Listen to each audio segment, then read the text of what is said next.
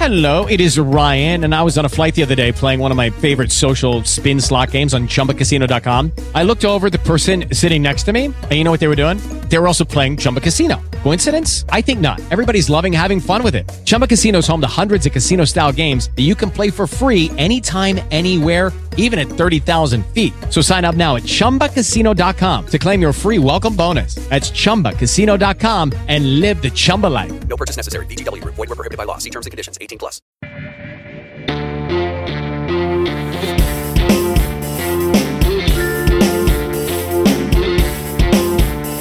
Chegou a hora de pisar fundo. Está no ar a sua imersão no automobilismo.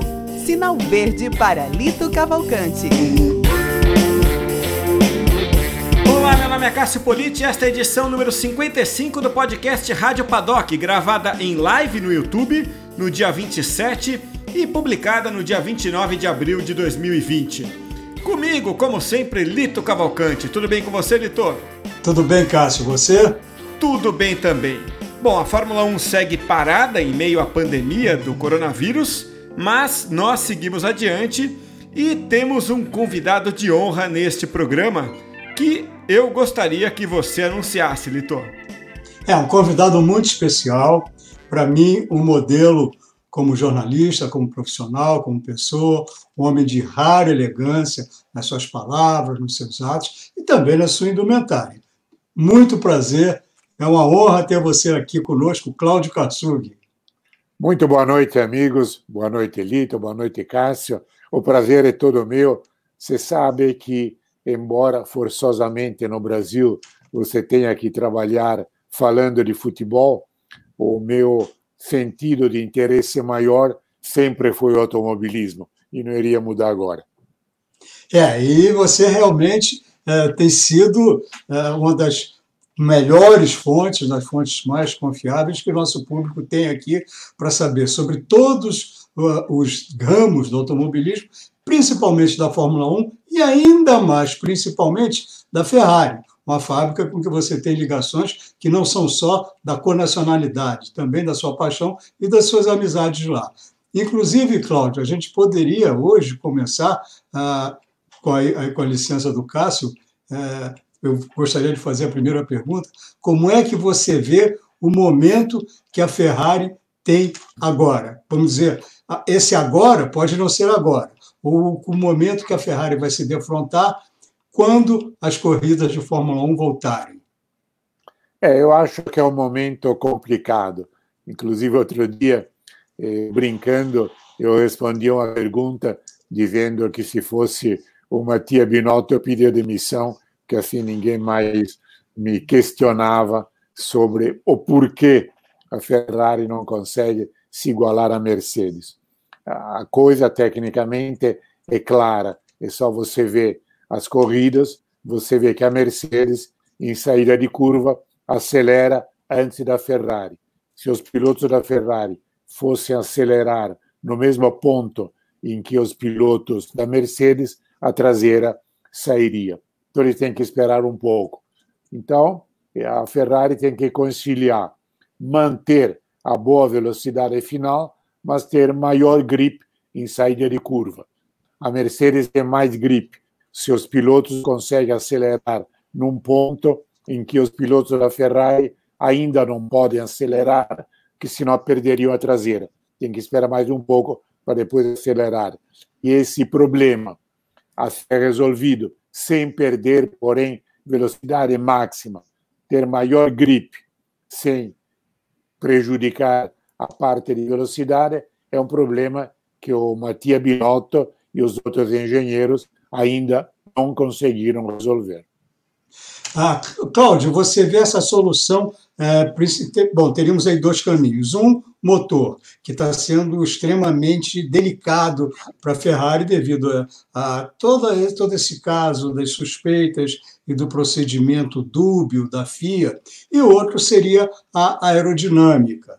Ah, eu li outro dia, li há uma ou duas semanas atrás, no La Gazzetta dello Sport, jornal italiano, bom jornal italiano, que a Ferrari trabalhava nesses dois setores. Ah, você teria mais algum detalhamento, você teria uma confirmação dessa informação, Cláudio? Sim, inclusive a Gazzetta dello Sport com o Pino Allievi está sempre muito junto a Ferrari e todo mundo tem um canal, digamos, de informação privilegiada com esse jornal, que é o jornal mais importante da Itália, não apenas o jornal esportivo, o jornal em si mais lido em toda a Itália. Eles estão trabalhando nesses dois setores, só que são dois setores conflitantes, porque eh, para você ter maior grip, você tem que ter uma maior pressão aerodinâmica, você perde velocidade. Para ter velocidade, você tem que deixar um pouco o grip de lado.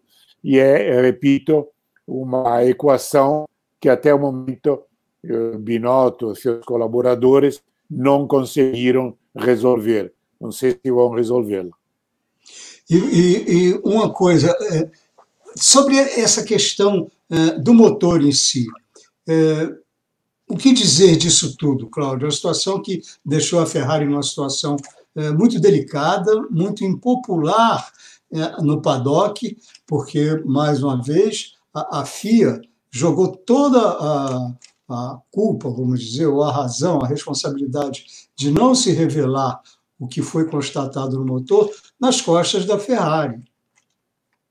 É, é uma situação delicada, delicada por várias razões. Inclusive, não se pode esquecer que Jean Todt, presidente da FIA, foi até não muito tempo atrás diretor esportivo da Ferrari. Então há uma ligação muito estrita. O filho do Jean Todt era o procurador do Felipe Massa. Então é, é uma situação digamos, diplomaticamente, entre aspas, que deve ser levada com algum cuidado. Além do que aquela ameaça, que é claro, é só uma ameaça, mas eh, jamais será levada a efeito, e que a Ferrari de vez em quando fala: bom, conforme for, nós podemos pensar em outra atividade. Eu me lembro que eu entro Ferrari de vez em quando aparecia com isso, dizer: bom, nós poderíamos correr nos Estados Unidos e largar a Fórmula 1. É claro que isso jamais vai acontecer. Ferrari e Fórmula 1 constituem um binômio que não pode ser quebrado.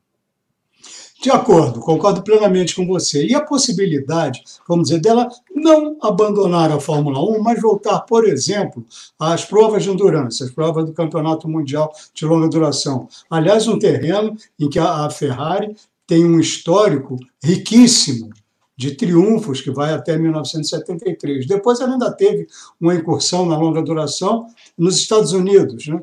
Com aquela Ferrari 555, que era um protótipo de uma beleza rara. Venceram, inclusive, as 24 horas de Daytona. Você vê isso acontecendo porque o Binotto argumentou que seria uma forma de evitar dispensa de seus funcionários. O departamento, de competições da Ferrari, segundo números revelados por ele, é de 3.038 funcionários. E que isso, além de, não, de totalmente contra o DNA da Ferrari, aquela, aquela, aquele ar familiar, que aliás é muito característico até da, da personalidade italiana, seria para eles como cortar na carne.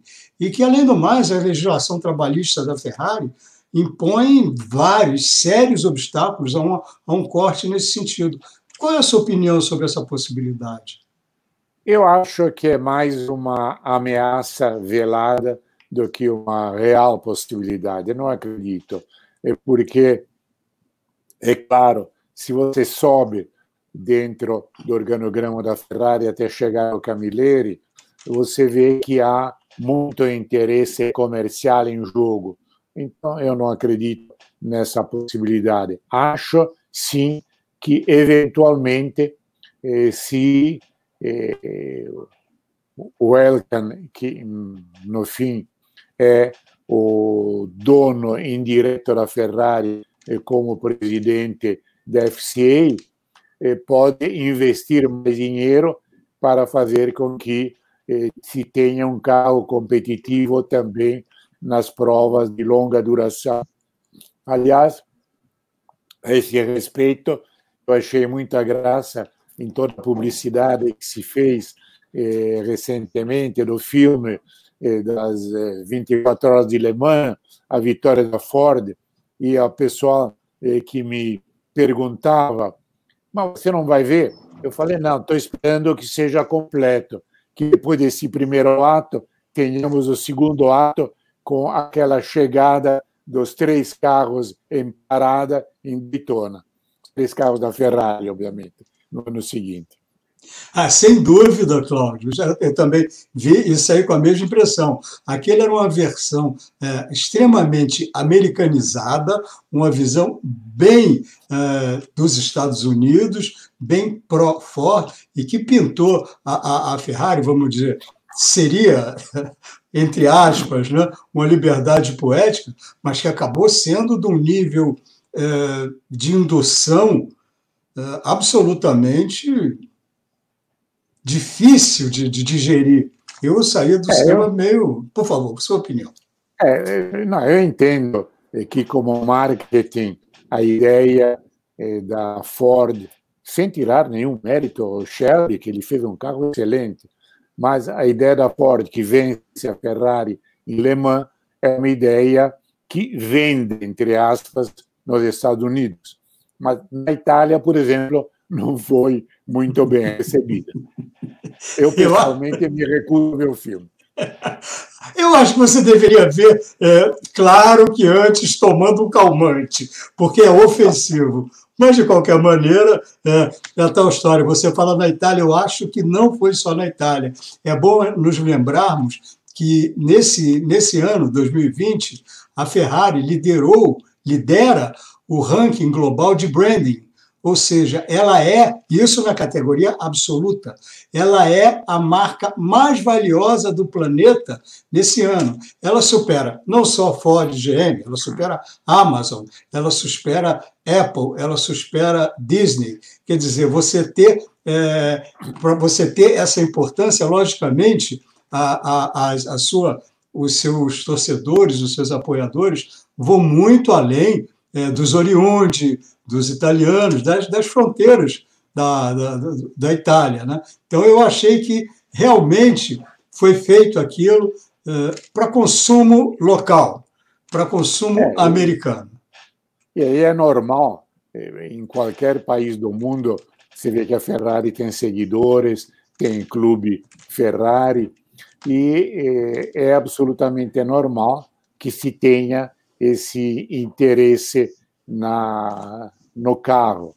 É, não é todo mundo, aliás, são poucos privilegiados, eu jamais consegui dizer eu tenho uma Ferrari em casa. É, isso também advém de uma política econômica estabelecida muitas décadas atrás pelo Enzo Ferrari, dizendo nós temos que fazer sempre uns 500 ou mil carros a menos daquele que é o nosso objetivo de vendas. E por quê? Eu não quero meu carro parado na concessionária esperando o comprador. Eu quero que o comprador espere o carro.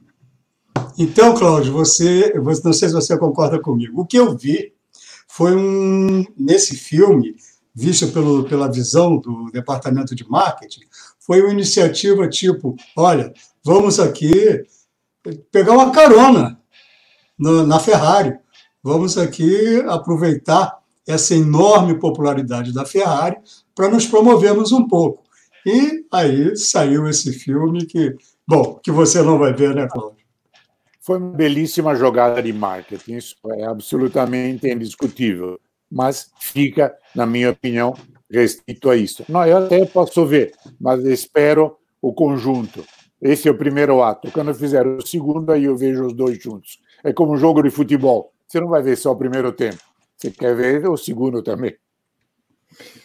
Olha, eu estou aqui me deliciando com a conversa junto com os outros. Vocês imaginam o privilégio que é para mim estar aqui. Né? O pessoal está aqui fazendo muitos elogios, viu, Karsug? Muito é, obrigado. Dizendo. É, mestre é a palavra é, é, mais modesta que saiu aqui é, até agora. E Não vamos exagerar. Faço minhas essas palavras, porque eu tenho o privilégio de conviver com o Lito aqui no dia a dia, é, e, e, agora estar tá aqui para mim é uma honra mesmo.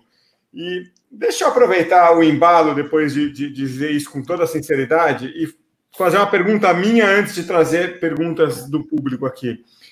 A gente está vendo aqui, Karsug, essa, esse debate sobre o limite orçamentário né, da Fórmula 1.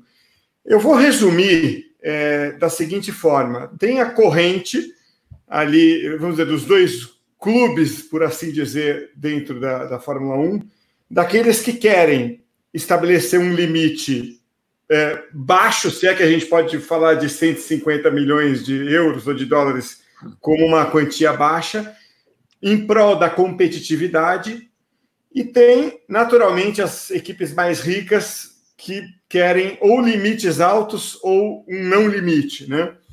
Qual é a sua posição em relação a, a isso? É, você tem uma, uma é, tendência para mais, um, mais por um lado, mais pelo outro?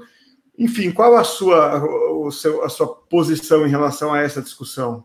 Eu vou começar respondendo com o velho provérbio português: que não tem competência não se estabelece. Então, se você não tem dinheiro, você não vai na Fórmula 1, vai fazer alguma outra coisa, corre em Fórmula 3, enfim. Tem... Mas a Fórmula 1 tem que ser o supra-sumo da tecnologia. Inclusive, eu sou totalmente contrário ao regulamento que limita demasiadamente as coisas. Para mim, o melhor regulamento de todos, em toda a história dos carros de competição, era aquele de 1937, que estabelecia apenas e tão somente peso máximo 750 quilos. E, aliás, foi com base nisso que surgiu a lenda das estrelas prateadas, porque a Mercedes fez o carro e o carro pesava 751. Então lixaram toda a carroceria para poder tirar um quilo de peso e ficar dentro dos 750. Mas aí você dá ampla liberdade ao projetista. Quer fazer um carro de seis rodas, quer fazer um carro com motor dois tempos, enfim, faça o que quiser. O limite é o peso. Me parece que era a melhor ideia de todos para dar a todos os projetistas um papel em branco. E aí você vai ver o Newey e outros projetistas de destaque, cada qual fazendo o seu melhor. Se você começa a botar, isso não pode, aquilo não pode, esse metal não pode ser usado, aqui não dá.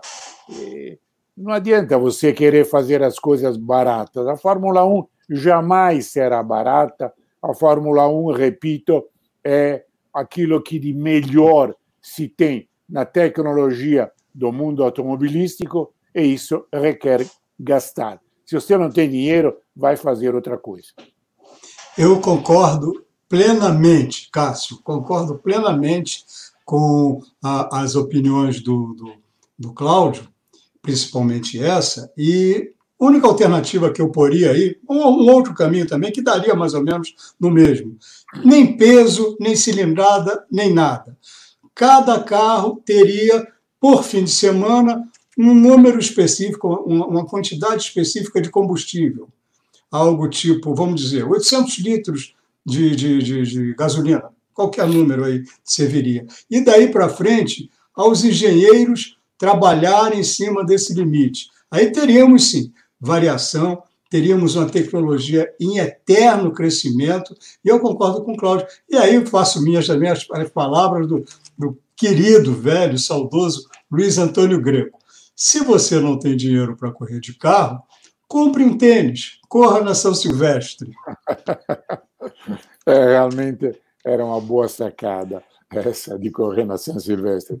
Porque hoje em dia, você sabe que a gasolina não, eh, em determinadas situações, não é usada somente como combustível, é usada também para resfriar a câmara de combustão e te permitir aumentar um pouco a taxa de compressão e tirar algum cavalo a mais. Além de toda uma questão de fluidodinâmica, de cabeçote e tal, mas aí seria uma questão que não adianta entrar aqui, porque seriam apenas cinco ou seis engenheiros que ficariam seguindo o nosso raciocínio. Então, isso acho bobagem.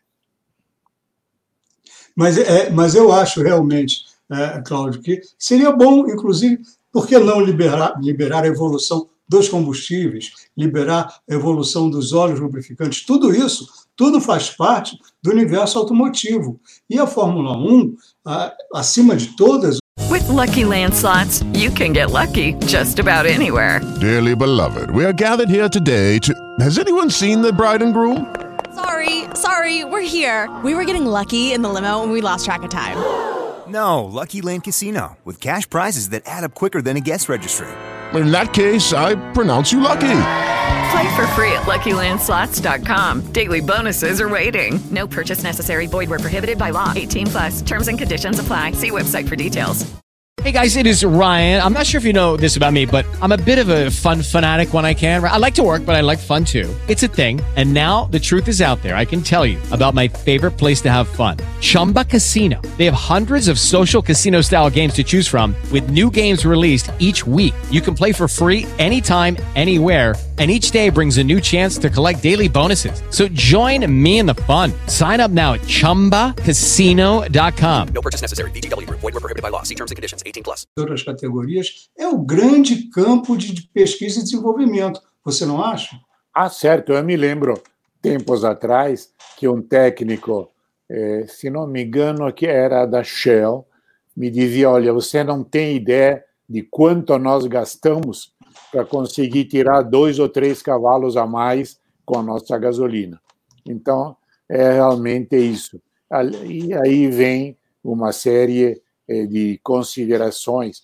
Me lembro que quando foi lançada a gasolina Podium aqui no Brasil, eu conversei com os técnicos e um técnico me falou: olha, não fala para ninguém porque é chato, é o governo tal, mas a nossa ideia era fazer uma gasolina sem álcool, porque assim nós atenderíamos aos carros importados que não foram projetados para ter uma mistura que pode até dar um melhor rendimento, que o álcool te dá alguma coisa a mais que a gasolina, mas te pode trazer problema de desgaste em bicos injetores, em bombas.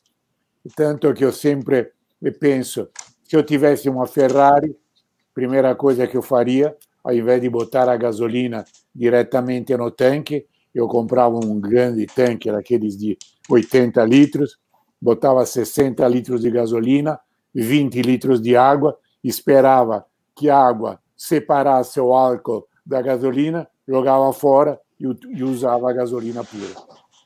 É, realmente, ter uma Ferrari aqui no Brasil é um ato de um otimismo incalculável. Mas por falar além, em além da buraqueira que tem em São Paulo, né? Que não dá, não dá para andar com uma Ferrari. Não, não dá, realmente não dá. Isso, isso é outro aspecto que mostra, infelizmente, os descaminhos que o nosso país vem enfrentando. Mas, é, já que a gente falou em otimismo, Cláudio, eu queria abordar com você um tema da Fórmula 1 que a gente não gosta, dessa Fórmula 1 que a gente vive hoje. É, hoje surgiu é, mais um cancelamento, notem bem, cancelamento, não foi adiamento, que foi o do Grande Prêmio da França. A, a FIA, é, no mesmo, praticamente horas depois, não a FIA, desculpem, a Liberty Media, que é a empresa que detém os direitos comerciais da Fórmula 1, ou em outras palavras, é a dona do campeonato, ela, minutos depois, é, publicou um, um, um esboço de calendário pelo qual a Fórmula 1 começaria no dia 5 de julho no Grande Prêmio da Áustria. Só que esse comunicado do Grande Prêmio da França é, foi feito em cima também da, da intenção do presidente da França, Emmanuel Macron, que é um personagem muito forte na política não só europeia, mas mundial. Ele está batendo na tecla de manter fechados por período indeterminado todas as fronteiras do Tratado de Schengen, da área de Schengen. É um tratado de qual fazem parte 26 países, a parte principal da Europa continental, e sem é, abertura dessas fronteiras, é, é muito difícil para qualquer é, cidadão de outro país entrar nessa área. Essa área compreende França, Alemanha, Itália, diversos, diversos países, Luxemburgo. Então, com isso, é, a Inglaterra, por sinal, não faz parte do Tratado de Schengen, o que significa que seus cidadãos, para entrarem nessa área, precisariam de um visto que eu acho muito difícil ser concedido para uma atividade que não é de primeira necessidade. Eu queria que você abordasse conosco uh, essa situação, a sua opinião sobre isso, a possibilidade de ver isso acontecer, ver isso que eu digo, é esse calendário que me pareceu uh, absolutamente otimista, um pouco fora da realidade, mas como bem ressaltou o Cássio, quando a gente falou um pouco sobre isso, é a única coisa que os organizadores hoje podem fazer. Eles não podem chegar e falar, não tem mais jeito. Gostaria de ouvir você sobre isso. É, eu acho que no momento que a política entra na jogada, a parte esportiva fica sujeita a determinadas imposições contra as quais não pode fazer nada. A decisão do Macron, por exemplo, já fez com que você não podendo ter eh, reunião de mais de 50 pessoas, o Grande Prêmio da França não possa ser realizado, não tem problema. Mas que nesse momento, isso dizer nós vamos fazer é muito mais uma esperança do que uma certeza. É, eu acho que o Cássio está absolutamente correto quando ele fala, é, com muita propriedade, que os organizadores é, hum, não tem outra solução. Cássio, você gostaria de se pronunciar sobre o assunto? Não, é, é isso, Lito. Acho que você falou por mim. É, só um complemento, Karsug. É, eu, eu, eu sou o que corre com o tênis no pé, tá? Acho que a indireta aquela hora foi para mim, que não tem dinheiro para comprar o carro e corre de tênis. Mas eu comentei com o Lito, Karsug, que outros eventos esportivos, eu estou até inscrito na Maratona de Chicago, por exemplo, que é em outubro estão agindo. parabéns. Obrigado. Não é a primeira, Cláudio. Não é a primeira, pelo okay. contrário. Espero, espero que não seja a última, mas espero que seja a única do ano, porque que ela aconteça, né? Mas eles estão agindo rigorosamente da mesma forma, é, mantendo todo o calendário de atividades com a absoluta certeza de que a maratona vai acontecer. E pessoalmente, eu tenho sérias dúvidas. Eu acho que há muito mais chance dela não acontecer do que acontecer. Ah, e você vê que é uma coisa que invade toda a área esportiva. O moto mundial tem os mesmos problemas da Fórmula 1. Eu via hoje uma entrevista do Valentino Rossi, que está na dúvida se encerra sua brilhantíssima carreira ou corre ainda um ano. Ele dizia: esse ano correria. Agora, se tiver que ficar parado até ano que vem, tenho que repensar tudo aquilo que vou fazer, inclusive porque ele não está mais na equipe oficial, o Tião Vinhales e o Quartararo. Então, tem uma série de acontecimentos. Tem o Tour de France, que estão pensando em fazer em outubro. Tem outras competições de tênis também, que não se sabe se poderão ser realizadas ou não. É, o verão europeu é o pico das competições de atletismo e natação. E hoje em dia, qualquer é, organizador que tenha um mínimo de inteligência não vai arriscar o seu dinheiro em começar a preparar alguma coisa que ele não sabe se vai poder ou não realizar. Então, acho que é o momento, repito, muito mais de esperança e muito menos de certezas. É, Cláudio, tem vários aspectos aí que me levam a, a concordar com você. É, alguns deles, por exemplo, a, a, todas as hipóteses falam em eventos com portões fechados. Eventos com portões fechados significa o desembolso por parte da, da Liberty Media, no caso a, a dona do campeonato, ou prejuízo insuportável para os organizadores. Os organizadores, como se sabe, a, a, única, praticamente a única a é, fonte de receita deles é exatamente a bilheteria. Claro, quando você tem um, um, grande prêmio normal, você fala em 150 mil, 180 mil ingressos, desde que seja no, nos, nos, circuitos clássicos, como os que, nós, os que nós estamos falando agora. Então, é, sem isso, é, a gente vai, vai ter, sem essa situação, vamos dizer, esquecendo essa situação, temos ainda é, todo grande prêmio, todo evento automobilístico precisa vitalmente de um corpo médico, precisa de disponibilidade em UTI de hospitais é, próximos ou acessíveis. Isso hoje seria praticamente impossível, porque como você vai chegar para um hospital, é, falar, olha, preciso de uma parte do seu corpo médico. Não basta, preciso também que você esteja pronto é, para disponibilizar uma UTI para uma, duas ou três pessoas. Quer dizer, são situações absolutamente impensáveis para esse momento. Pelo menos é assim que eu vejo. Ah, você tem toda a razão. É, além do que, independentemente desses fatores eh, que você inteligentemente elencou de dificuldade, eu acho que corrida sem público é uma coisa sem graça. Seria como, sei lá, um casamento à distância. Não tem muita graça o negócio. O público é a alma da competição em si.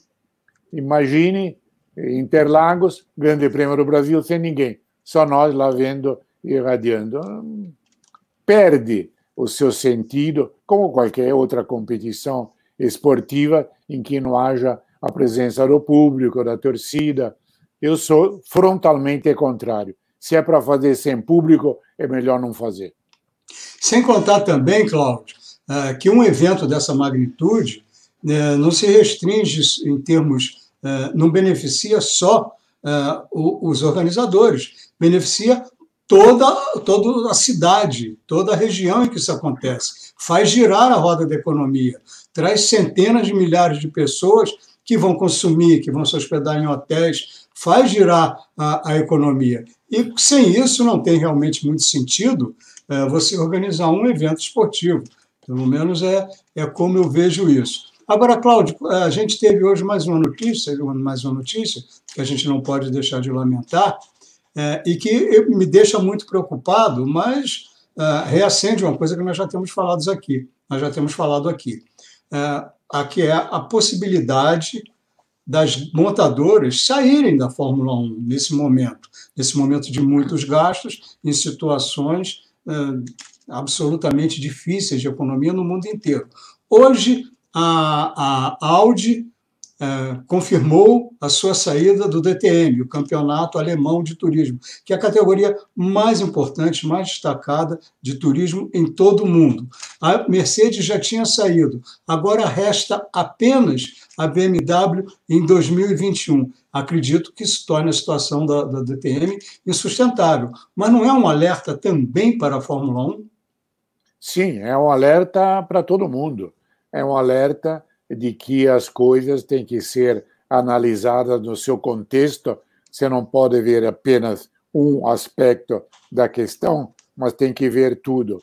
Você vê que aquilo que as várias cidades, sedes de autódromo, pagam para ter o grande prêmio é também função da movimentação que ocorre e que traz eh, dinheiro para restaurantes, para hotéis, para, enfim, para todo o desenvolvimento da presença de um público que, por outras razões, não estaria lá presente. Então, eu acho que é uma questão que tem dois lados e os dois devem ser bem pesados e avaliados antes de se tomar uma decisão. Eu acho que o, bigodudo dono da Liberty, deve estar bem procurado, deve estar coçando a ponta dos seus bigodes agora para saber o que vai fazer. É, sem dúvida, sem dúvida, Cláudio. Agora, vê, vê bem, é, você tem, no momento, quatro grandes montadoras envolvidas na, na Fórmula 1. Você tem a Mercedes, envolvida até os cabelos, com equipe que fabrica o carro de ponta a ponta. Você tem a Ferrari, mesma situação. Você tem a Renault, mesma situação. E você tem a Honda, que fornece motores para quatro carros. Os dois da Red Bull, os dois da AlphaTauri, o novo nome da Toro Rosso. Se uma delas, que seja apenas uma delas, desistir, cai o, o tabuleiro da Fórmula 1. Vamos dizer que a Honda, que já desistiu em 2009, ela 2008 para 2009, ela saia. Se ela sair, ela deixa dois carros de ponta, pelo menos, e dois carros fortes do meio do pelotão, quer dizer, os de ponta da Red Bull e os fortes do meio do pelotão, a AlphaTauri, deixa os dois a pé, sem propulsão. Com isso, o grid da Fórmula 1, que já está um pouco magro, com 20 carros, cairia para 16 carros. Isso eu não vou dizer que inviabiliza, mas cria sérias dificuldades para a Fórmula 1. E você sabe que uma montadora como essa tem que responder ao comitê de seus acionistas. É, eu entendo que criaria problemas seríssimos, porque, por exemplo, é mais ou menos opinião unânime que o carro da Red Bull, desenhado pelo Newey, é excelente. Tanto que nem Ferrari nem Mercedes quiseram vender seus motores. Então, se a Honda sai, eles ficam a pé. Porque vão fazer o quê? A Renault vai dar o carro, vai dar o motor para alguém andar na frente dela? Claro que não. Se fizer isso, o diretor de marketing é mandado embora na hora. Então, é uma situação extremamente delicada em que qualquer cenário que você projete apresenta sempre zonas de sombra, de dúvida, de não se saber o que vai acontecer. Além do que, eu acho, por exemplo, você falou do DTM, o pessoal deve estar pensando agora, a BMW, sobretudo no board, aqueles que são contra a participação nas corridas, devem dizer: ó, oh, gente, vamos deixar de gastar dinheiro porque, mesmo que nós ganhamos, não ganhamos de ninguém. Então, isso não se traduz numa jogada de marketing efetiva. Quer dizer, claramente que cada um tem suas opiniões, mas eu sei que há no board essa divisão, como acontece em várias outras eh, montadoras de renome, a própria Mercedes. É realmente um, um, um problema sério. Cláudio, olha, queria te dizer aqui que o Cássio está acusando aí é, um crescimento enorme do público que está acompanhando ao vivo essa nossa live aqui. Muito, Muito obrigado. Bom. Ah, nós que agradecemos aqui. Muito bom isso.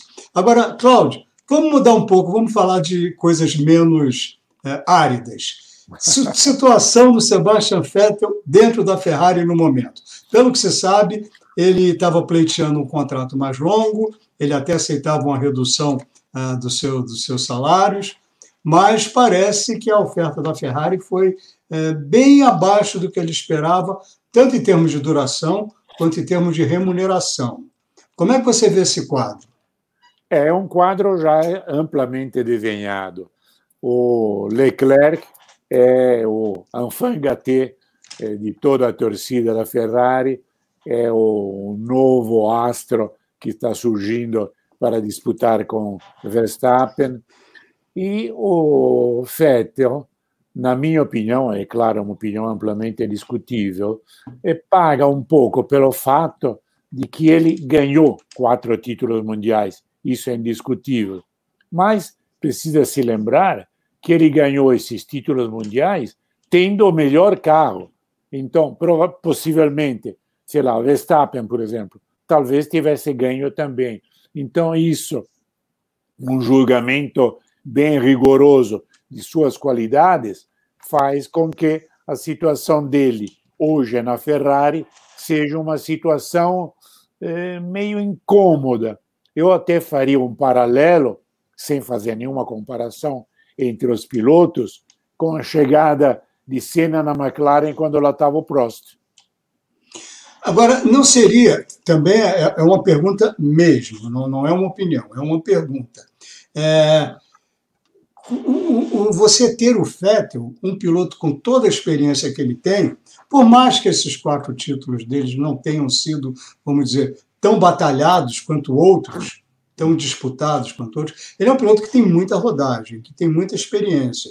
É, não seria é, ousado da parte da Ferrari trocá-lo por um piloto de menos experiência, porque vamos dizer, quem poderiam ser os, os os, os substitutos. Fala-se é, no Daniel Ricciardo, que está sendo agora comparado na Renault com o que era o Nico Huckenberg, antes, o piloto que ele substituiu, e o, o que dizem os engenheiros é que o feedback dele, a análise dele, não é tão detalhada quanto era a do Huckenberg. Quer dizer, um piloto cuja maior qualidade não é exatamente a, a evolução do carro. O Carlos Sainz, que é um piloto constante, mas não é um piloto de ponta. No, quando você fala no mundo que tem, que tem Leclerc, Hamilton e Verstappen, ele fica num patamar mais discreto. E os outros seriam o Giovinazzi, que me parece que é mais pensamento positivo do que realidade. Então, é, você vê alguém que poderia exercer esse papel, vamos dizer, até de sustentação ou, ou de maturação para o Leclerc, que não fosse, que não fosse o Vettel? Não, é por isso que eu acho que o Vettel continua. Mas continua é, naquela situação de você já olhar meio, meio de lado, assim, é, não fazer muita fé. É, é uma situação que lhe permite reformar.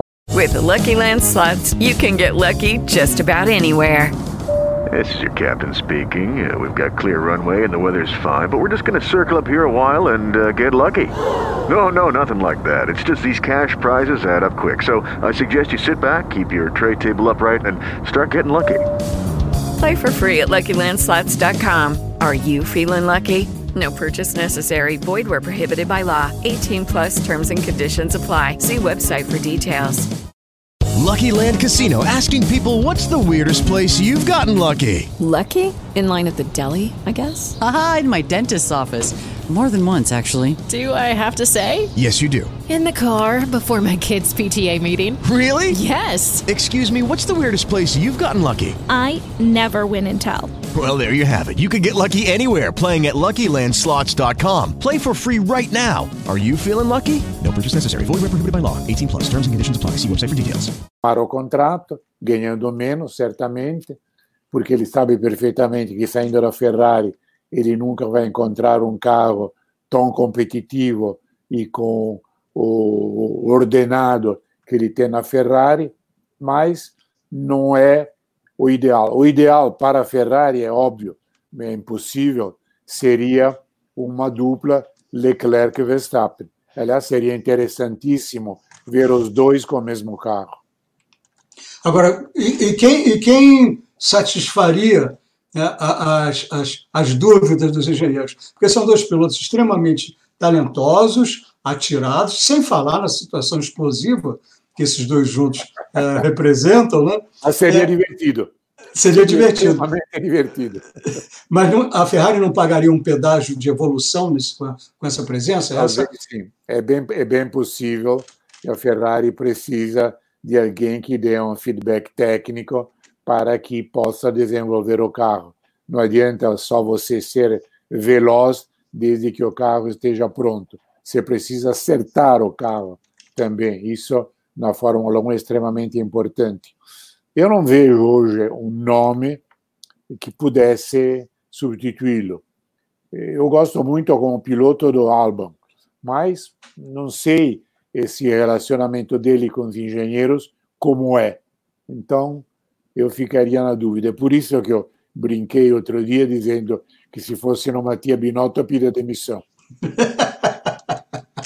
é realmente uma situação bastante difícil, porque se criou esse cabo de guerra entre ele e o Vettel, mas o fato é que um precisa do outro. Sim. Isso eu acho. E ambos precisam da Ferrari. Sim, sem dúvida. E a, Ferrari, e a, e a própria Fórmula 1 precisa da Ferrari. Exato. Recordando claro. mais uma vez, é a maior marca do mundo. A Ferrari é maior do que a Fórmula 1. Se você perguntar para um, um garoto de 5, 6 anos é, o que é a Fórmula 1, pode ser que ele não saiba. Mas se você perguntar o que é a Ferrari, ele vai te dizer que é aquele carrinho vermelho. Disso é, não há dúvida. É, é, e a única montadora, a única fabricante que está presente desde o início.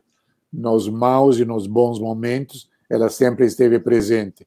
Mesmo eh, quando o carro era ruim, ela continuou. Aliás, essa era a grande mágoa, a grande reclamação do Enzo Ferrari, dizendo: nós estamos sempre aqui, no momento bom, no momento ruim. Os outros vêm, ganham e depois vão embora. É isso que cria dúvida. O que que faz um viver? A Ferrari faz a Fórmula 1 viver ou a Fórmula 1 faz a Ferrari viver? São dúvidas, para mim, uh, a resposta é sem Ferrari, a Fórmula 1 não teria chegado ao patamar que chegou. E basta ver isso, é isso a, a, a artimanha do Bernie Eccleston, uh, que para ele o que interessa é o resultado, não interessa quem são os participantes, de criar o, aquele bônus histórico para a Ferrari. Exato. Não é para botar dinheiro na Ferrari, é pela necessidade que ele tinha da Ferrari. Eu acho que isso é o maior atestado de que a Fórmula 1 sem a Ferrari, não é que ela não vá sobreviver, vai, mas num patamar bem mais baixo de popularidade. E esse patamar mais baixo de popularidade que eu entendo que forçosamente aconteceria, trazia, traria também uma redução dos investimentos de publicidade. Então, uma coisa puxa a outra, e é bem por isso eh, que ninguém, nesse momento, pode sequer admitir a hipótese de uma Fórmula 1 sem Ferrari. Fórmula 1 é Ferrari, Ferrari é Fórmula 1.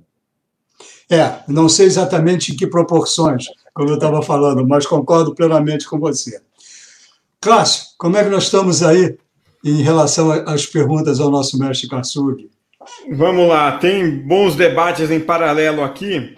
É, uma pergunta que acabou de chegar aqui, é, na verdade, um comentário que eu queria levantar para vocês debaterem também. Um comentário do Ivandir Jensen aqui, dizendo que o que falta hoje em dia é a formação do piloto mecânico que conheça a dinâmica do carro. Vocês concordam com ele?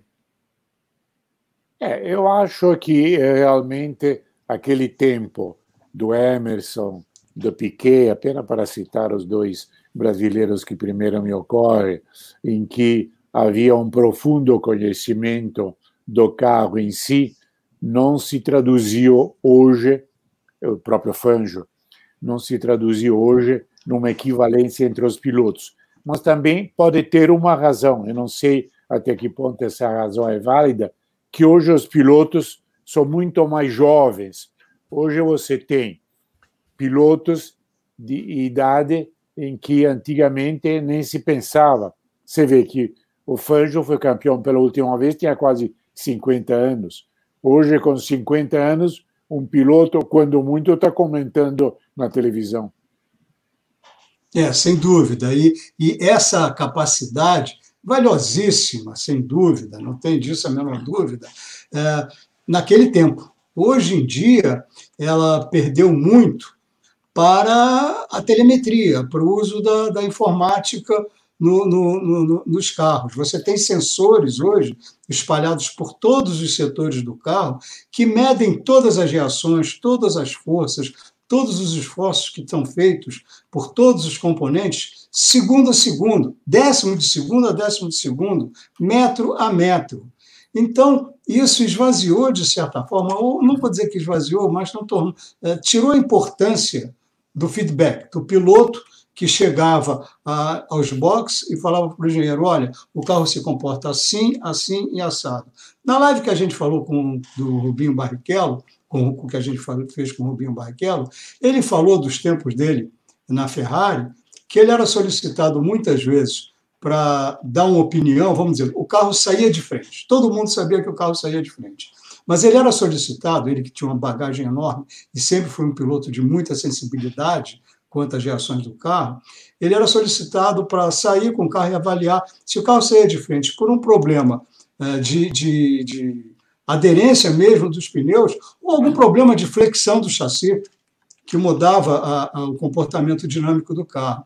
Isso, hoje em dia, você tem através da, da telemetria.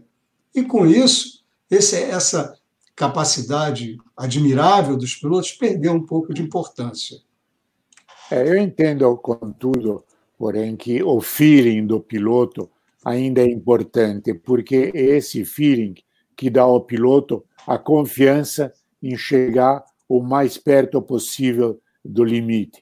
A busca do limite é uma coisa que vem desde o começo do automobilismo.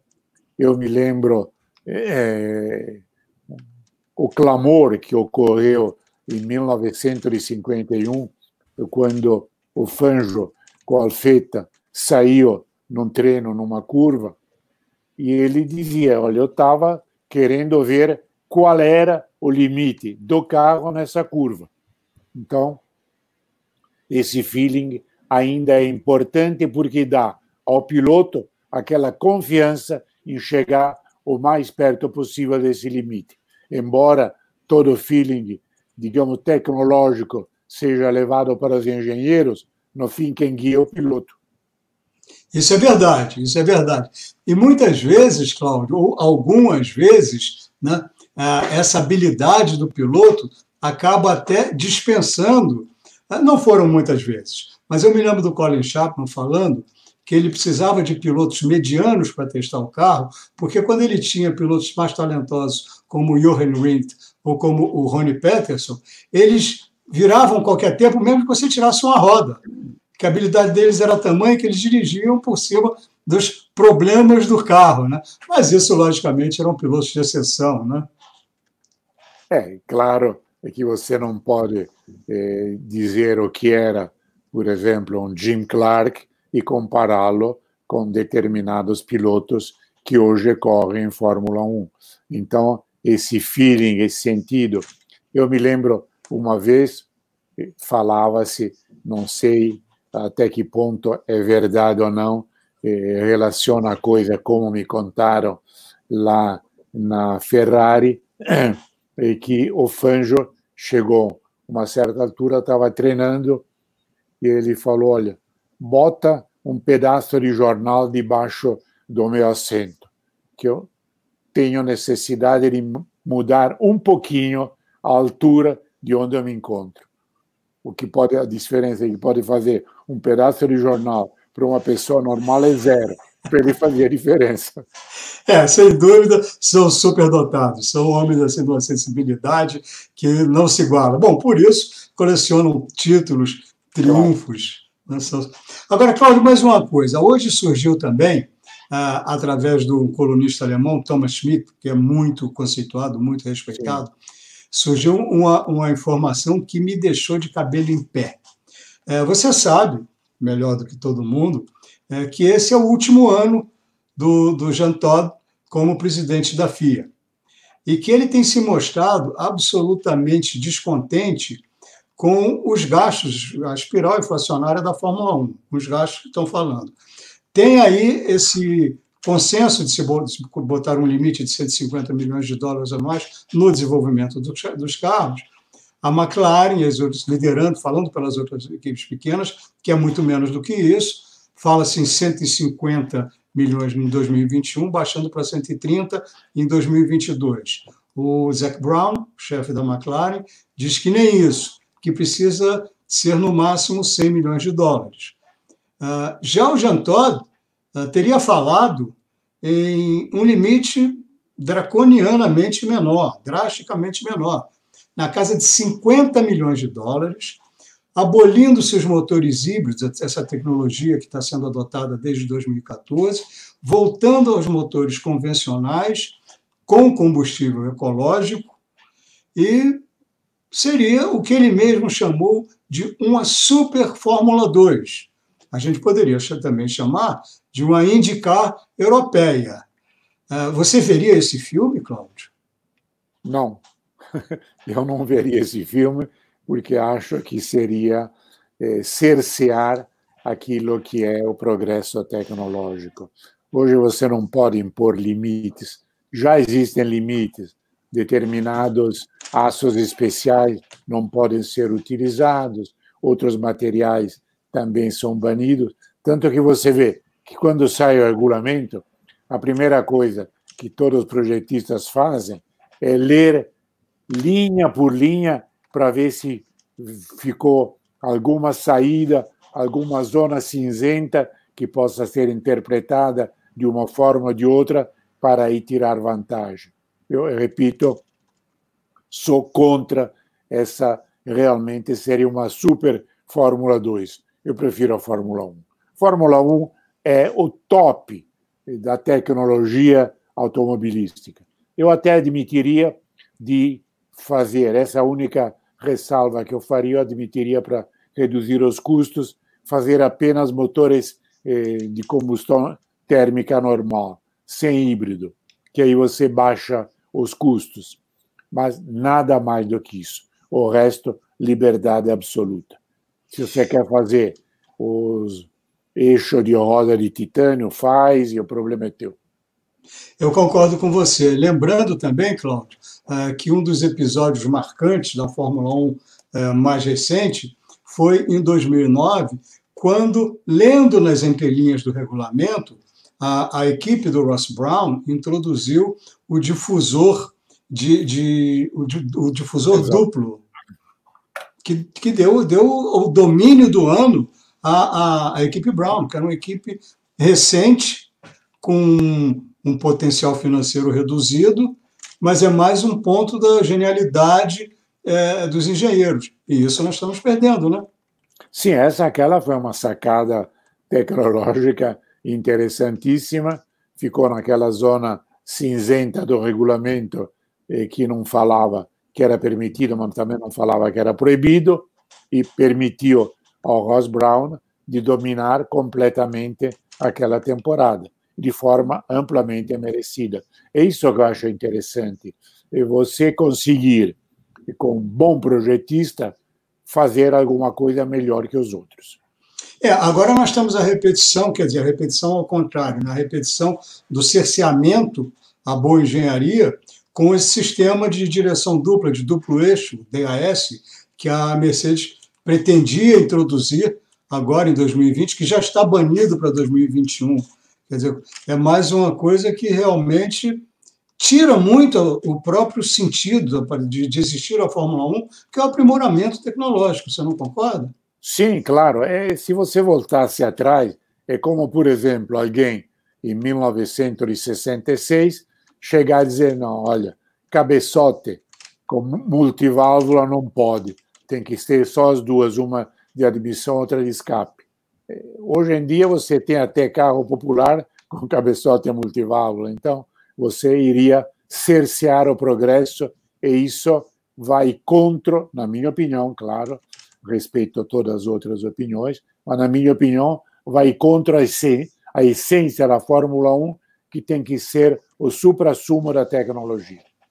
É, e a consequência prática disso, infelizmente, são os uh, os carros praticamente iguais, que aí criam absurdos como o DRS, sistema de abertura de asa, para haver uh, ultrapassagens absolutamente artificiais. Quer dizer, a, a, Fórmula 1 vive mais de quantidade de, do que qualidade de, de, de ultrapassagem. já visto o que acontecia na Fórmula 2, na antiga GP2, antes de se adotar esse sistema. Os pilotos com asa fixa ultrapassavam, sim. As corridas eram mais animadas, os pilotos eram obrigados a mais, enquanto hoje, na Fórmula 1, que você vê são ultrapassagens virtuais acontecendo durante as paradas de, de boxe para troca de pneus, ou na abertura da asa, uma situação que o carro que vai à frente não tem como impedir. É, eu sou absolutamente contrário a essa história da abertura da asa, porque me dá a ideia de que o coitado que está na frente tem atrás de si um pelotão de fuzilamento. Coitado, não pode fazer nada. Eu acho que a solução seria muito mais simples e não sei por que não é discutida. Reduz drasticamente a largura do pneu. Bota pneu de 7 polegadas e você vai ver na entrada de curva quem é quem, na entrada e na saída. É, já que você falou em pneus, Cláudio, um assunto também que eu gostaria muito de ouvir a sua opinião. Trata-se é, do, do fardo pesado que foi jogado sobre a Pirelli. A Pirelli, como todo mundo sabe, é fornecedora exclusiva de pneus para a Fórmula 1. Ela tem condições tecnológicas de criar pneus até para nave aeroespacial, disso não há a menor dúvida. Mas ela é obrigada, a pedido do, do, do da, da, da organização, da FIA, isso começou com Bernie Eccleston, ela é obrigada a fazer pneus de baixa durabilidade para dar uma maior importância à estratégia. Mas, meu Deus, isso é ruim para a imagem da Pirelli. E Fórmula 1, até onde eu entendo, ou até pelo menos até onde eu gosto, Fórmula 1 não é uma questão de estratégia, é uma questão de disputa, de velocidade. Queria ouvir você sobre esse fardo que a Pirelli carrega. Olha, eu se fosse o Tronchetti Provera, que é administrador delegado da Pirelli, teria dito: olha, nós não aceitamos isso. Se vocês quiserem, vocês se arrumem e arrumem outro fornecedor eh, de pneus para a Fórmula 1.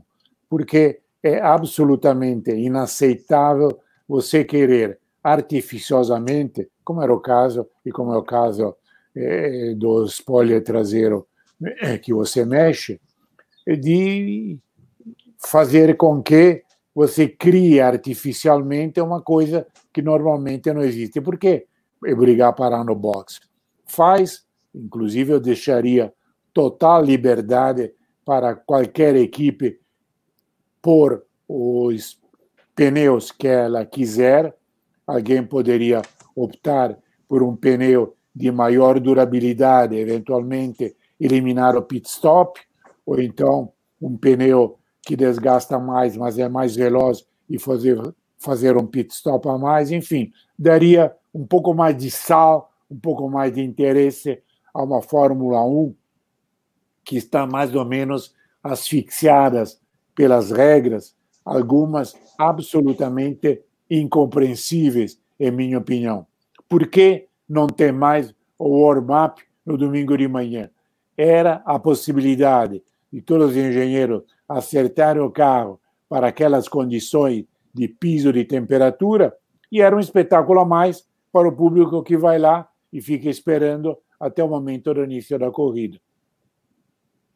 É, realmente é, é, é, é, é isso, eu concordo plenamente com isso. E olha, pessoal, vocês que estão acompanhando aí, é, prestem muita atenção no que vocês estão ouvindo. Não é o estilo dele. O Cláudio, com seu jeito cavalheiresco, discreto, nunca falaria isso. Mas caberia bem aqui aquela velha frase: Meninos, eu vi. Ele viu e ele tem todo o conhecimento para falar sobre isso. Mas agora eu quero puxar com o Cláudio, com, com, com, com Cláudio um outro assunto, um assunto que está sendo muito comentado e perguntado. Aqui você está vendo na geração de caracteres o livro do Karsuk.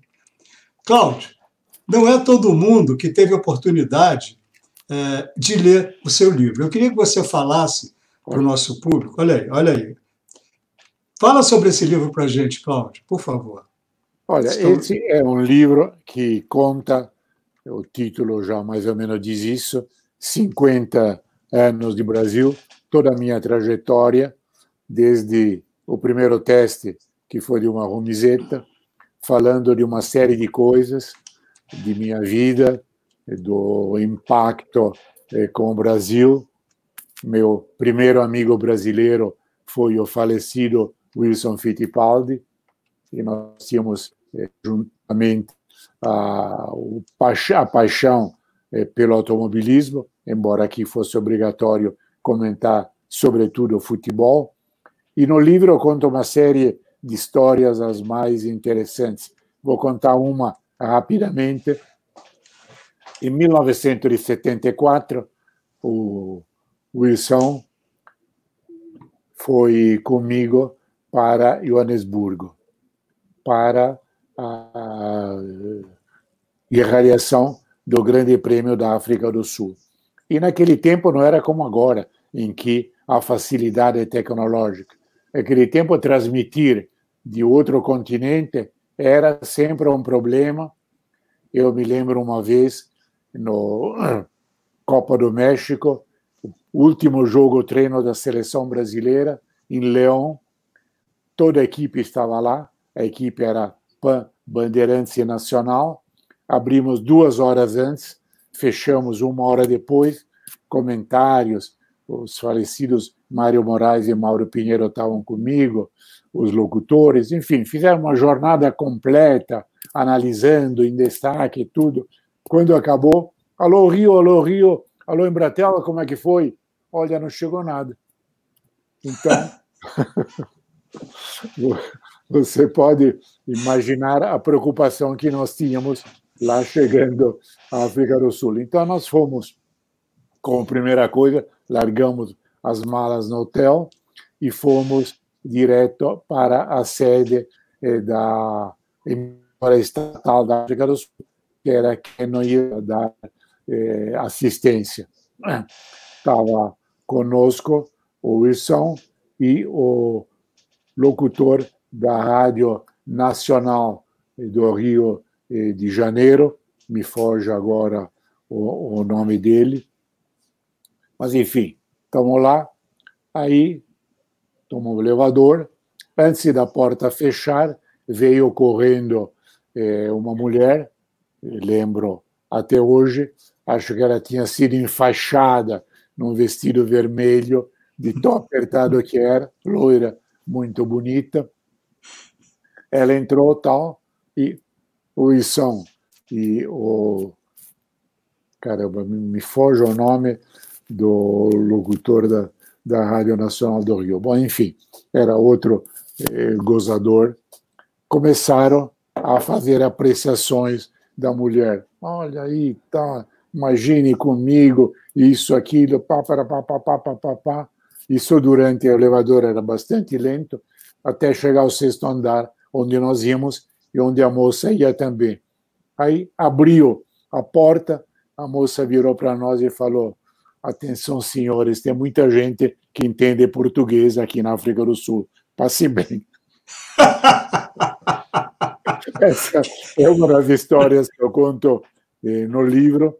Livro, se você quiser comprar, é carsug.wall.com.br barra livro. Você recebe na sua casa, devidamente autografado. E tem uma série de histórias realmente divertidas, além dessa, claro. O Fabiano Gomes, aqui, Karsug, não sei se a história está no livro, mas ele já tinha feito há, há algum tempo uma pergunta que ele pediu para contar uma história que é a história do Hitler. Eu li essa história outro dia na internet. Ele pede para o senhor contar essa história é, de quando o senhor conheceu o Hitler. Eu li essa história outro dia na internet, mas eu também adoraria ouvir contada aqui em vídeo. Bom, antes de mais nada, não me chama de senhor porque somos colegas. Mas, enfim, essa aí é uma das. Eh, eh, não quero dizer mentira, porque mentira é uma palavra pesada, mas das eh, invenções do meu amigo Milton Neves. O que ele se reporta é o fato de que, em 1938, Hitler visitou a Itália e, em todos os lugares onde passava o trem oficial, que era um trem especial, havia a necessidade de ter público presente. Então, todas as escolas eram obrigadas a levar os alunos. Eu, obviamente, também fui lá e fiquei lá eh, vendo o trem passar, sem, claro, nenhuma participação, nenhuma importância. Hitler provavelmente devia estar dormindo ainda, porque o trem ia até Roma, onde ele era esperado por Mussolini. Mas o Milton Neves inventou essa história e é aquilo que dizia o chefe, ministro-chefe de propaganda do Terceiro Reich, Goebbels. Qualquer mentira repetida a exaustão acaba virando verdade. E essa acabou virando a verdade, embora seja uma clamorosa mentira. Não, então, então é uma grande fake news, porque eu li essa história contada em detalhes. Exatamente. O, o Milton Neves, é, o Milton Neves contou direito, porque não foi no site no terceiro tempo. Eu, já, já foi bem contado em outros lugares. É, é a cara do Milton Neves isso. É aquela coisa que você repete tantas vezes que o É. pessoal fica acreditando, mas não é verdade. Olha aí, Fabiano, olha aí, tá vendo? Nada como um bom esclarecimento. Mas olha, gente, eu só quero aqui reafirmar, principalmente, mas não exclusivamente, para os estudantes de jornalismo ou para os jornalistas em geral. Livro do Karsug não se pode perder. É uma lição de jornalismo. Olha aí, vejam bem aí, meus 50 anos de Brasil é o título dessa peça de extremo valor histórico e também didático para os jornalistas. É, Mas é olha- um livro que foi escrito por minha filha, Cláudia Karsug, e eu sempre agradeço porque ela conseguiu me convencer, foi uma batalha de três anos, que a primeira vez que ela falou alguma coisa, eu disse, não, mas, mas são todas histórias, para quem vou interessar? Não vou interessar para ninguém.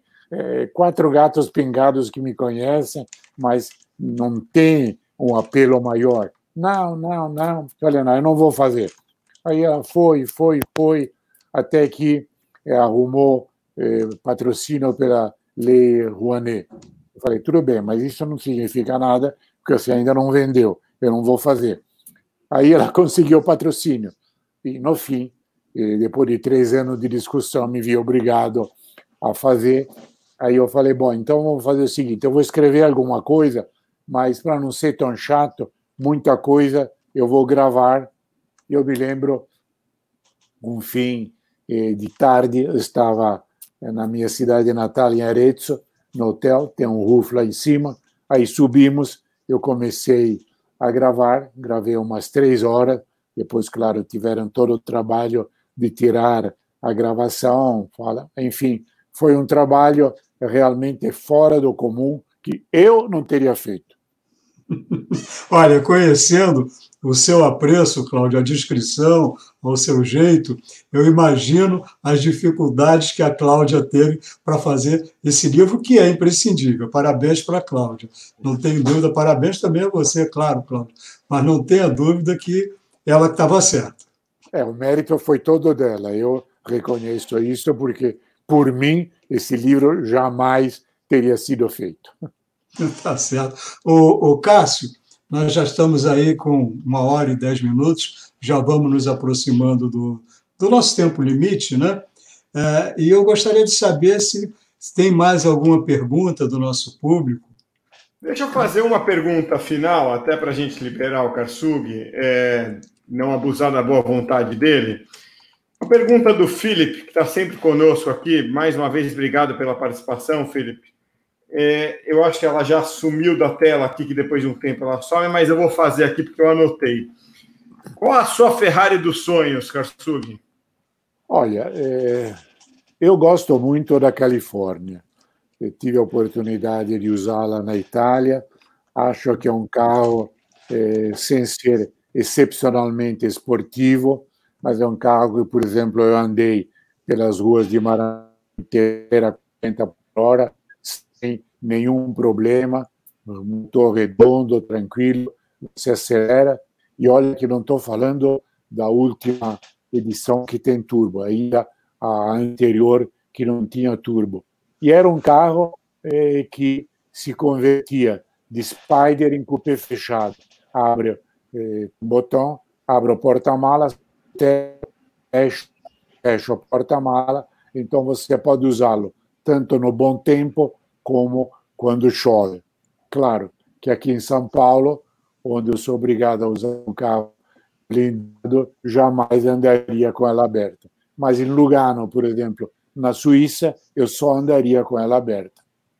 É, sem dúvida. É, eu também, eu, eu também tenho a. Quer dizer, eu não, não, não tenho várias e várias Ferraris que eu tenho guiado, mas uma, uma das pouquíssimas que eu guiei, a que mais me agradou foi exatamente a Califórnia, ainda modelo aspirado também. Andei também é, lá na Itália, cara. belíssimo. Andei com ela Spider, aberto, né? Ah, minha esposa Celeste estava comigo, e a gente andou um pouco rápido na estrada. Quando voltamos, ela quebrou um pente tentando tirar os nós do cabelo. Isso causou um certo, é, uma certa é, distanciamento dela dessa minha paixão pelas Califórnia. Mas é um carro sem dúvida de sonho, sem a menor dúvida. E o pior, que é o pior ou melhor, aí depende do, do teu conceito, é que se você vier na Itália, sobretudo essa versão não turbo, caiu bastante o preço, você consegue comprá-la semi-nova a um preço bem acessível a uma pessoa, digamos, de certa posse. Não precisa ser Onassis para ter a Ferrari.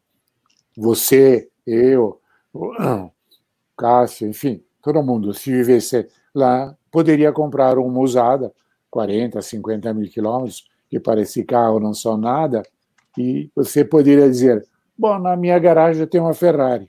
Aqui não dá. Aqui não dá, aqui não dá. Muito menos um Spider, né? O Max Wilson tem uma expressão muito engraçada. Ele fala: não dá para ter um carro conversível no Brasil, porque você estaciona, vai a uma lanchonete, volta meia hora, tem uma família morando lá dentro, né? Não dá, não dá, realmente, não dá.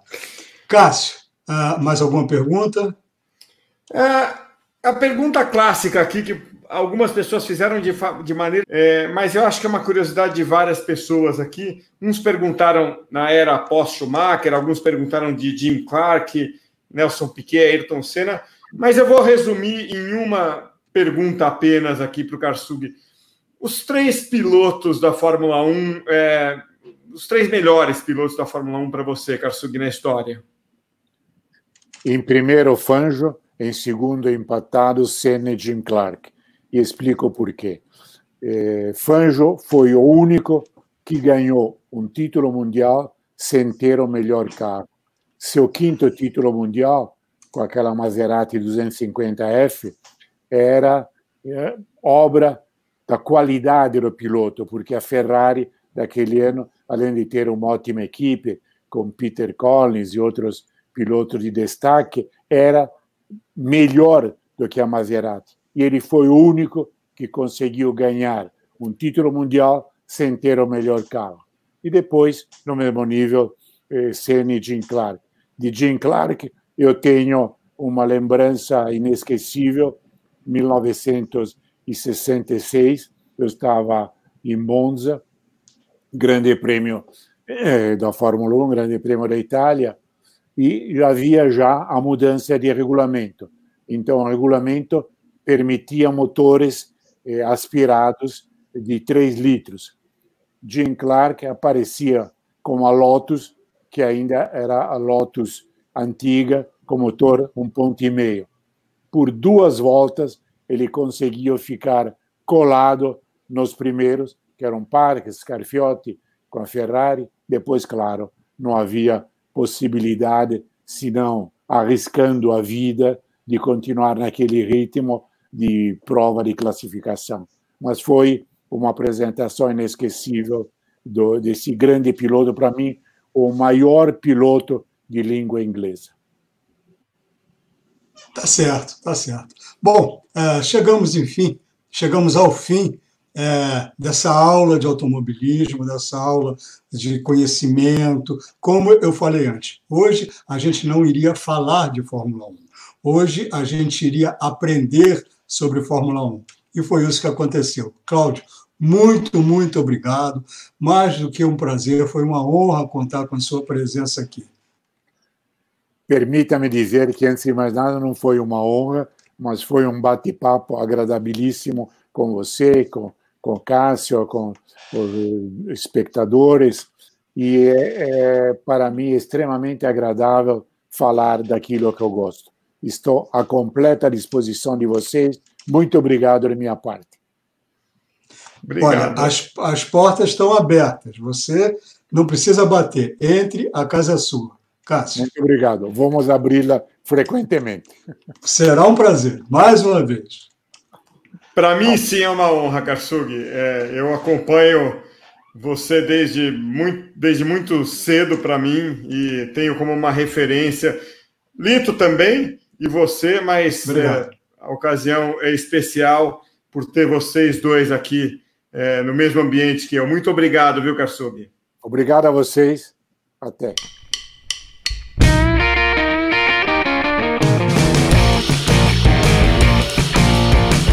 Foi muito bom. Cláudio Karsug, é, é, é, uma, é uma aula, não é uma conversa, é uma aula. A visão, a objetividade, ainda a paixão sem dúvida, sensacional. É isso, Lito. A gente fica é, muito feliz de ter mais uma vez uma participação tão intensa é, do convidado aqui conosco e do público também. A gente, na próxima sexta-feira, dia 1 de maio, que não deixa de ser um dia é, é, emblemático no, no automobilismo, claro que não é um dia comemorativo, mas é um dia importante na, na Fórmula 1, que é aniversário de morte do Ayrton Senna. É, por uma coincidência, na verdade, por ser, na verdade, o feriado, né, Lito? Não é uma relação com a data é, relacionada ao Ayrton Senna, e sim por ser o dia do trabalho, nós vamos ter aqui a presença do Lucas de Graça. Né? É, então a gente vai é, ter mais uma vez uma live, um podcast fora de hora. E a gente convida já o pessoal para na sexta-feira, dia 1 de maio, ter aqui é, todo mundo de novo, às 19 horas, horário de Brasília, para esse bate-papo novamente sobre Fórmula 1, um pouco também sobre Fórmula E e é, mais uma vez dessa forma solta e muito é, sempre esclarecedora. É, a gente vai se encontrar aqui de novo. Sem dúvida, e olha, não perca. Lucas de Graça é uma personalidade extremamente interessante, raciocínio muito claro, muito lógico, capaz de versar sobre os mais variados assuntos. Não perca, sexta-feira, 19 horas, é um pouco mais cedo do horário que vocês estão habituados, mas aí a gente segue com essa nossa série de grandes entrevistas que até agora tem sido mais do que um sucesso, principalmente um prazer. É isso, pessoal. Então a gente espera vocês na próxima sexta. Lito, boa semana para você. A gente se vê na sexta. Obrigado, Cássio, para você também, para todos os nossos queridos espectadores que mais uma vez abrilhantaram o nosso programa.